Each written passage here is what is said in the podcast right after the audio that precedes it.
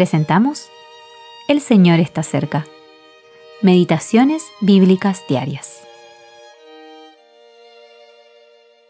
Meditación para el día 4 de diciembre de 2023. Estas cosas les he hablado para que mi gozo esté en ustedes y su gozo sea completo. Juan capítulo 15, versículo 11. Gozo. Segunda parte. Permanecer en él. Hemos considerado por qué es tan importante el gozo y en qué consiste. Pero ¿cómo recibimos este gozo que nos da el Señor Jesús?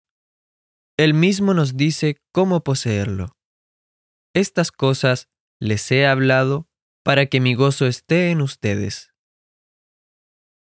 Veamos pues lo que acaba de decir en los versículos anteriores. Allí encontraremos el secreto del gozo. Jesús dijo que Él era la vid y nosotros sus pámpanos, y que si el pámpano permanecía en la vid, entonces produciría gozo. Pero, ¿qué significa exactamente permanecer? Veamos Juan capítulo 15 versículo 4. Permaneced en mí y yo en vosotros. Como el pámpano no puede llevar fruto por sí mismo si no permanece en la vid, así tampoco vosotros si no permanecéis en mí. El pámpano depende totalmente de la vid y existe solo por ella. Por lo tanto, para tener gozo, debemos permanecer total y completamente en la vid. El gozo se produce cuando dependemos del Señor Jesús.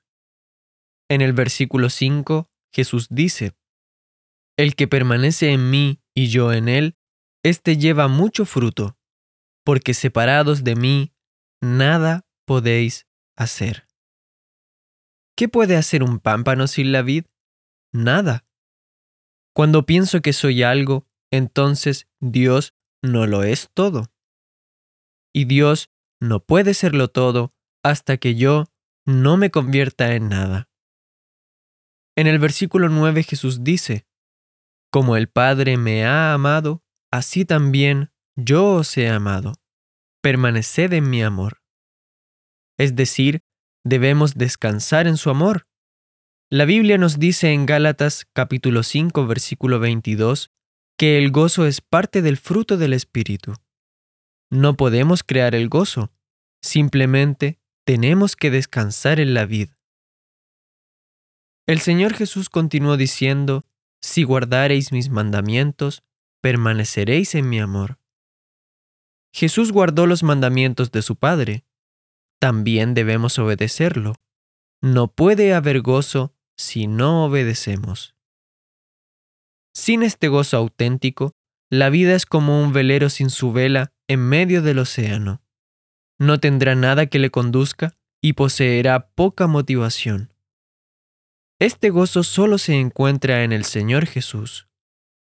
¿Tiene usted esta plenitud de gozo? Permanezca en él. Tim Hadley